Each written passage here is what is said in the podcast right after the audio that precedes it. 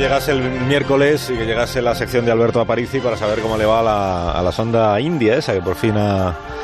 eh, No recuerdo el, el nombre, es, es, es un nombre así largo y difícil, que eh, intentó el viernes, creo, posarse, posarse, a ver si lo digo, posarse, o sea, Muy posarse bien, has deletreado muy bien. en la... silabeado. Sí. Posarse en la luna. Deletréalo, deletréalo, a ver, En te la atreves. P-O-S-A-R-S-A. No, eh, S-E. exacto. Ese, No, sí. Muy difícil has de fallado. crear bien, ¿eh? Sí. Sí.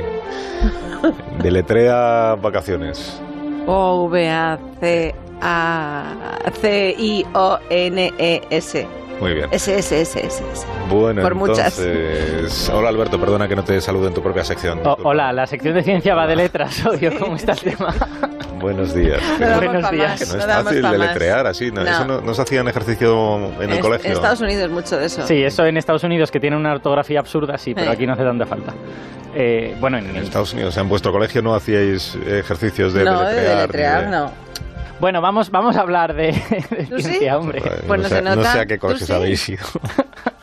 bueno, vamos a lo nuestro. Eh, la sonda india, ¿no? Es el tema de Pero la sonda que- india, la luna, es el, es el asunto Es- científico de la semana. Es verdad, casi prefer- no es que el- casi prefería la letra, es que la sonda india no es, no es, el, no es el tema de- del día. Pero si a ti te apasiona todo esto que tiene que ver con la luna, si el día del Apolo 11 me acuerdo que viniste aquí corriendo, que dijiste que interesante está todo. Cuando los chinos consiguieron la lunizada también te Sí, preguntaste aquí también. diciendo hay que contarlo, hay que contarlo. No, pero que... Y la sonda india, ¿qué le ha pasado?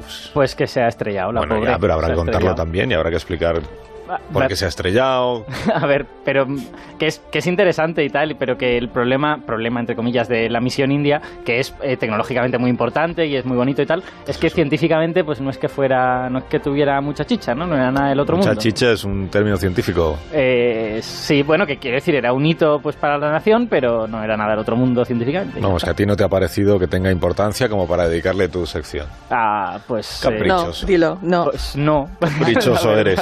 Qué caprichoso eres. Y entonces, el tema de tu sección científica de hoy, ¿cuál es? Pues hoy vamos a hablar de fotos, Carlos. Vamos a hablar de sí, yo sé fotografías. que es un avance para la humanidad, las no, no, fotos. os traigo, Es para algo un- nuevo. os traigo uno de estos aparatos que me compro yo por los bazares interestelares Sí. y que es una cámara muy especial que estoy seguro de que nunca habéis visto.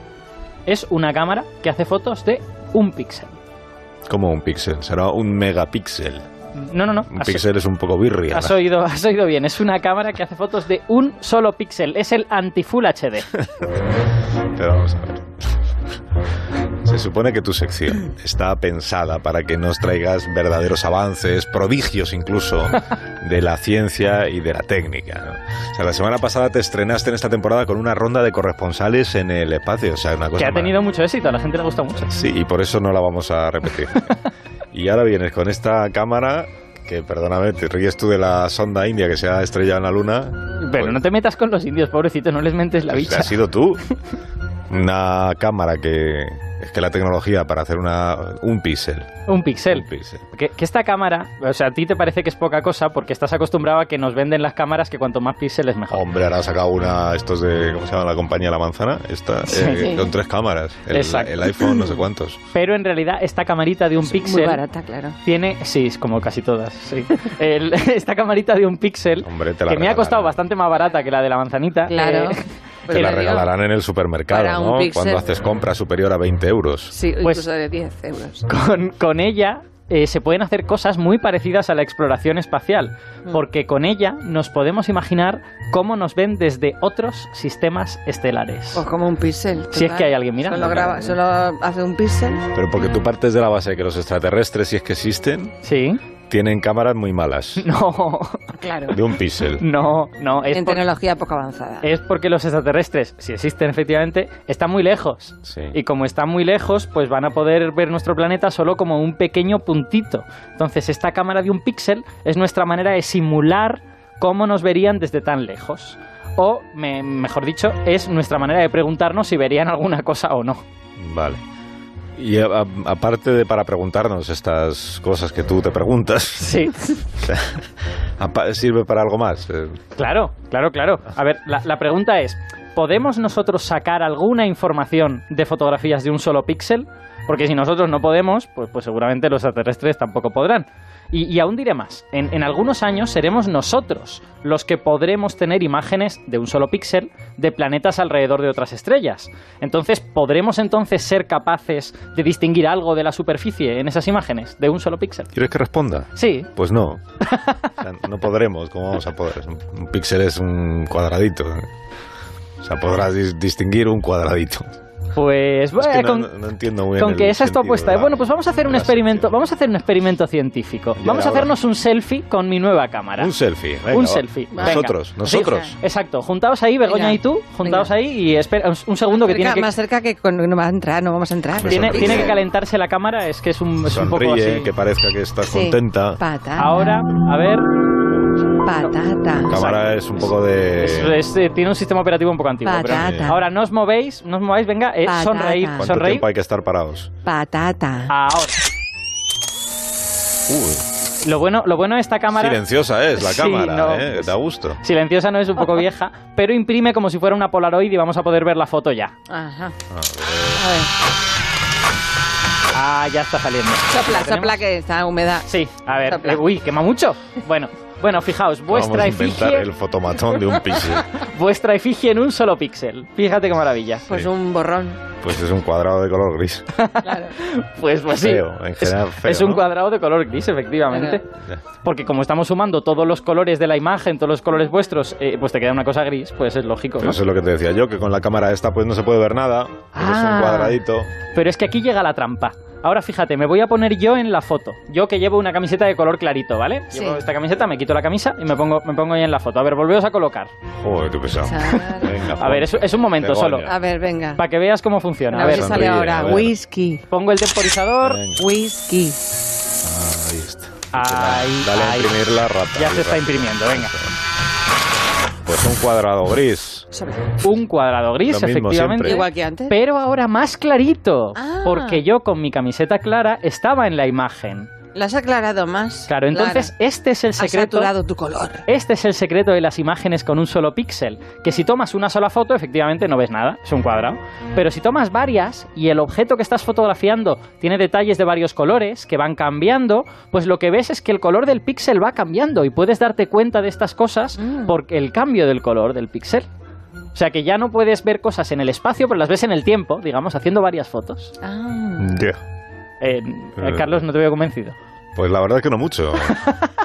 Pues a mí me parece magia que en un solo píxel podamos ver alguna cosa. Ya, Y dices tú que los astrónomos utilizan esta, esta misma idea para sacar imágenes de planetas alrededor de otras estrellas. Pues sí, de hecho esta misma semana salió la versión astronómica de este experimento que hemos hecho aquí hoy, que es un grupo de científicos que ha cogido imágenes de la Tierra, Mm. las ha reducido a un píxel y ha tratado de reconstruir a partir de ellas un mapa de nuestro planeta. Con un píxel. Con un solo Es que a mí píxel, me parece imposible. pero varias imágenes en el tiempo. Mira, a mí de, de que esto es posible, solo me podría convencer uno de tus científicos canarios simpáticos. Ah, pues mira, precisamente, precisamente tenemos uno.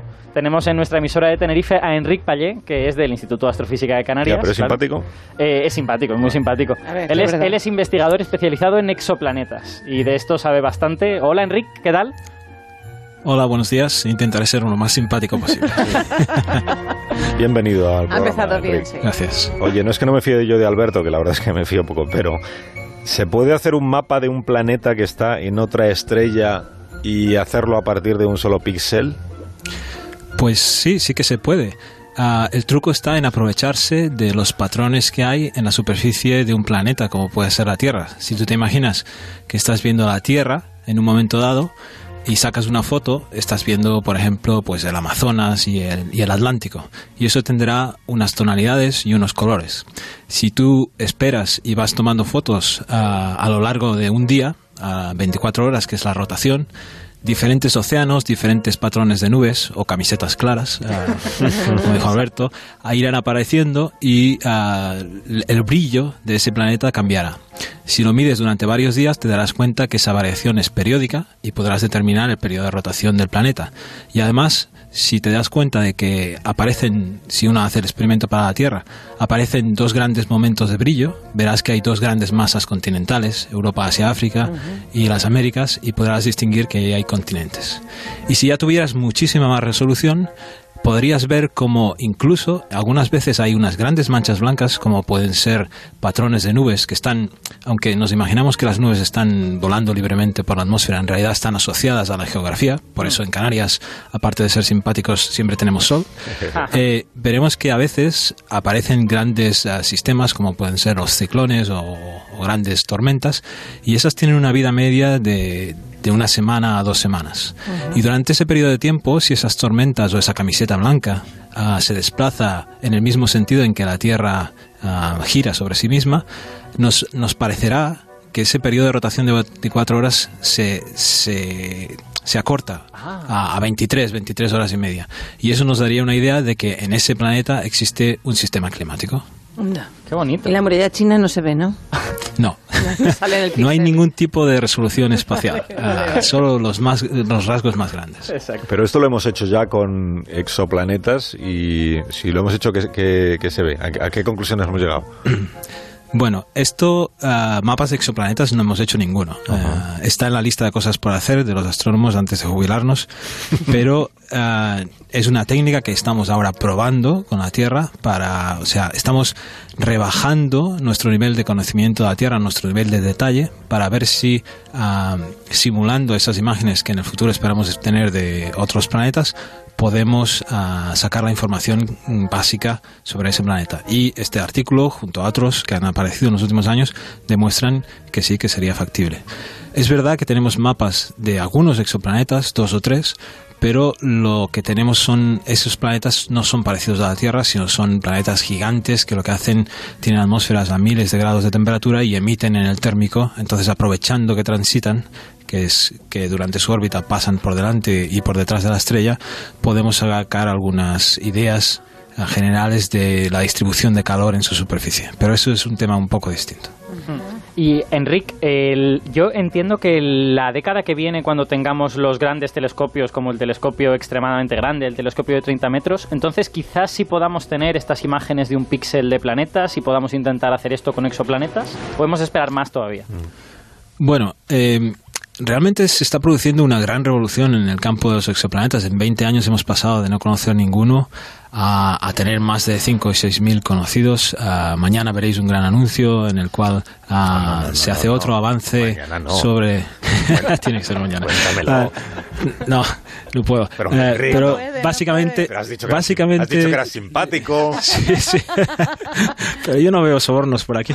Bueno, a ver, básicamente lo que estamos llegando es, a- y lo que los grandes telescopios van a conseguir, es la caracterización de la, de la química de las atmósferas de planetas como la Tierra. Esto se hará con el James Webb para tierras bastante calientes y con telescopios extremadamente gigantes desde el suelo. Eso nos permitirá ver de qué están hechas las atmósferas de planetas como la Tierra y si esas atmósferas están en desequilibrio químico, como es el caso de la Tierra, inmediatamente podríamos asociar la presencia eh, en desequilibrio de varios gases como un biomarcador y lo que nos interesa a mí en particular es la búsqueda de vida, no de inteligencia, eh, en otros planetas.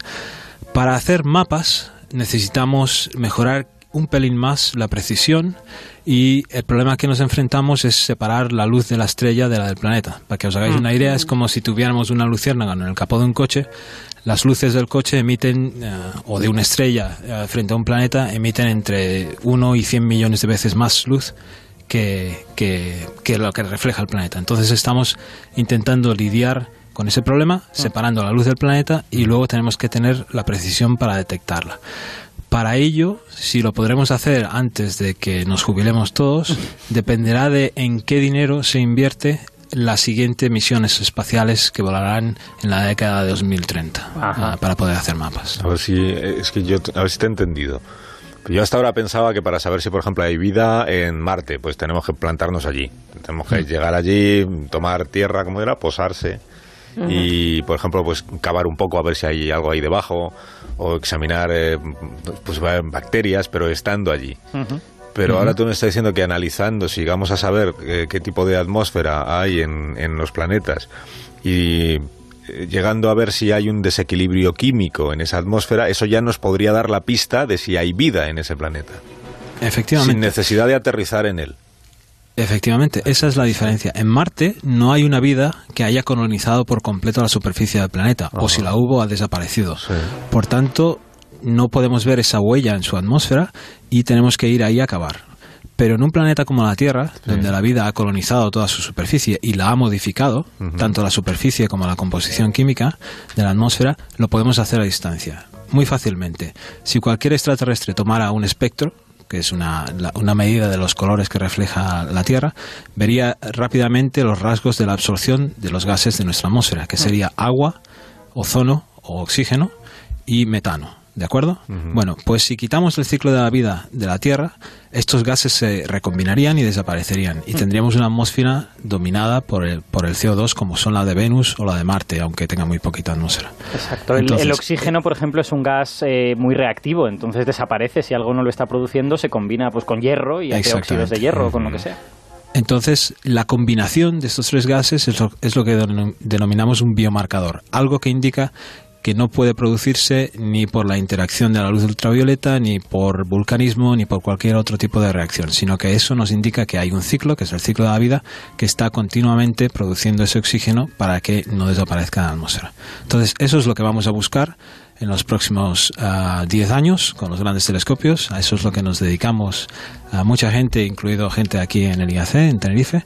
Y ah, es algo que espero hacer antes de jubilarme. Y me quedan ya unos, años, unos añitos poco ya, pero sí, es lo que, es lo que va a ser ah, la ciencia exoplanetaria en 10 años. Ojalá. Y lo que se va a anunciar mañana, que decías que era? Eh, Ah, ¿a que no me lo dijiste? no me lo bueno, es, es la detección de un gas en, una, en, un, en un ah, planeta muy parecido a la Tierra. No Oh. es exactamente igual, no es un planeta habitable, aunque está en la zona de habitabilidad de su estrella, está a la distan- distancia correcta, pero es un paso muy importante que demuestra que las técnicas funcionan y que nos espera un futuro apasionante.